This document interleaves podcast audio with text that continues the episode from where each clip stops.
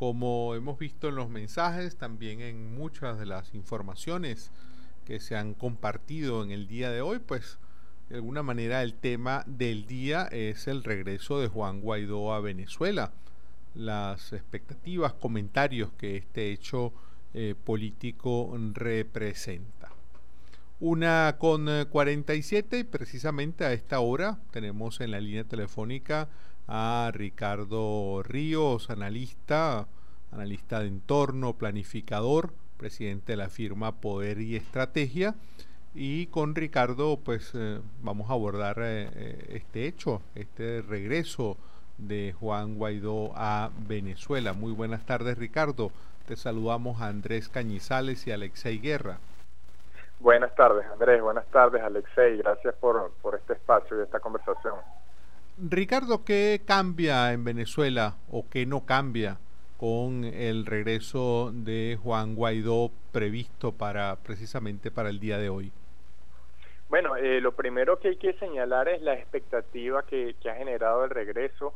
Eh, pienso que el hecho de la, el, éxito que tuvo la gira, el impacto a nivel comunicacional, a nivel de actores políticos, genera mucha mucha expectativa y a la vez mucha mucho desafío, mucha presión sobre la figura de, Juan Guaidó en, en vista del, de la movilización y la activación que es esperable que mantenga estos próximos días. Por una parte, genera mucha expectativa cuál va a ser la, la digamos, la, la estrategia gubernamental en vista que siempre se trata de, de aminorar o opacar este tipo de hechos, probablemente como sea, sea difícil opacar esta, esta noticia, eh, van a tomar más bien represalias, pero desde el punto de vista de, de, matrices de opinión. Creo que no es esperable que sea detenido Guaidó y además eh, es importante señalar que el, el el desafío que implica para la figura política de Juan Guaidó una estrategia que tenga que lidiar no solamente con, con la hostilidad de la cúpula gubernamental, sino también con, con los radicales, con, con, con un ala radical de la oposición que, que resulta ser a veces hasta más hostil eh, en materia comunicacional que el propio gobierno.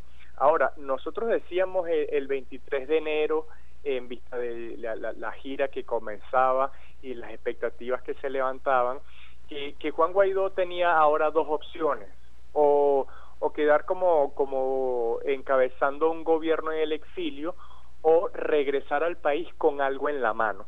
Y cuando nos referimos a algo en la mano, es tiene que, tener una, una contundencia en, o en un anuncio o en lograr la viabilidad de unas elecciones competitivas. Esto es lo que creemos que es esperable y de hecho con la comunicación que hizo ayer eh, a través de las redes sociales, como sabemos hay muchas limitaciones eh, de, los medios como radio y televisión abierta, eh, señalaba precisamente ya no es el, el cese de la usurpación, el gobierno de transición y las elecciones libres, sino el, el elemento novedoso en este 2020 es elecciones presidenciales, elecciones libres, elecciones competitivas.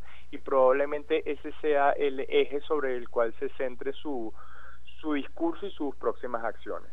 Y en general observaste en esta gira de, de Guaidó, Ricardo, observaste que eh, esa agenda electoral es de consenso común por parte de los países que, respaldan a Guaidó y las propuestas de un cambio democrático en Venezuela?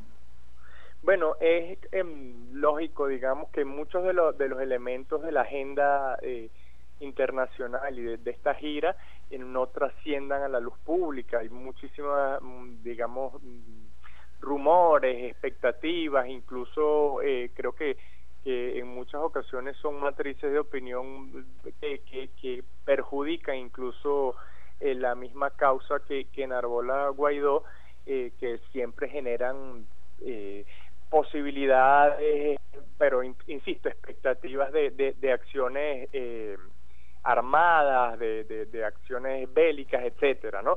Pero lo que se pudo observar tanto en Europa como en Estados Unidos, eh, en el discurso es hablar sobre elecciones libres, que significa en este momento un planteamiento completamente, eh, digamos, eh, revolucionario en el mejor sentido de la palabra, eh, sentido estricto de la palabra, es, es una, es una eh, un planteamiento prácticamente eh, subversivo en términos de lo que significa el desafío para la cúpula, en vista que unas elecciones competitivas con todas las características que implican unas elecciones libres, eh, significaría sin duda alguna la concreción de una transición.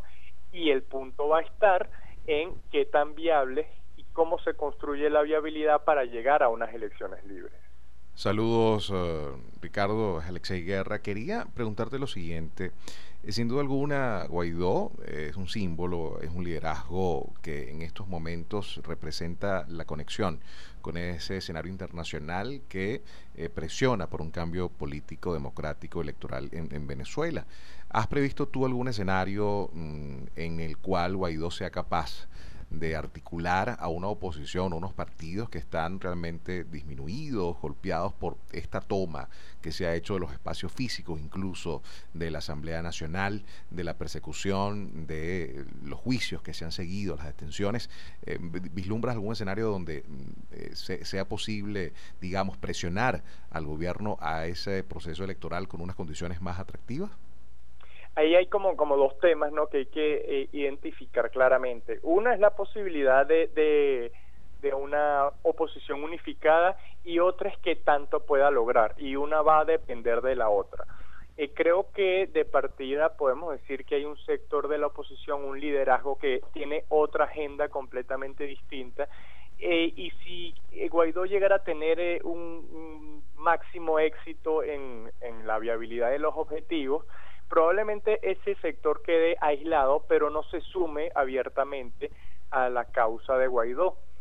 Sin embargo, eh, el, en el interín, mientras se construye la viabilidad de los objetivos, es esperable alguna resistencia activa o pasiva de estos sectores. Es decir, la unificación no se ve como una labor fácil, sin embargo, eh, yo insisto que es un sector eh, que mucho peso en términos comunicacionales a través de las redes, sin embargo no arrastra eh, mayorías electorales. Ricardo Ríos, analista, analista de entorno, presidente de la firma Poder y Estrategia. Conversábamos con eh, Ricardo sobre la, mm, pues bueno, este regreso de Juan Guaidó a Venezuela, la lectura política de lo que representa este hecho, las implicaciones, un poco cómo cambia o no cambia el escenario político en eh, Venezuela luego de la gira de Juan Guaidó por varios países de América y Europa.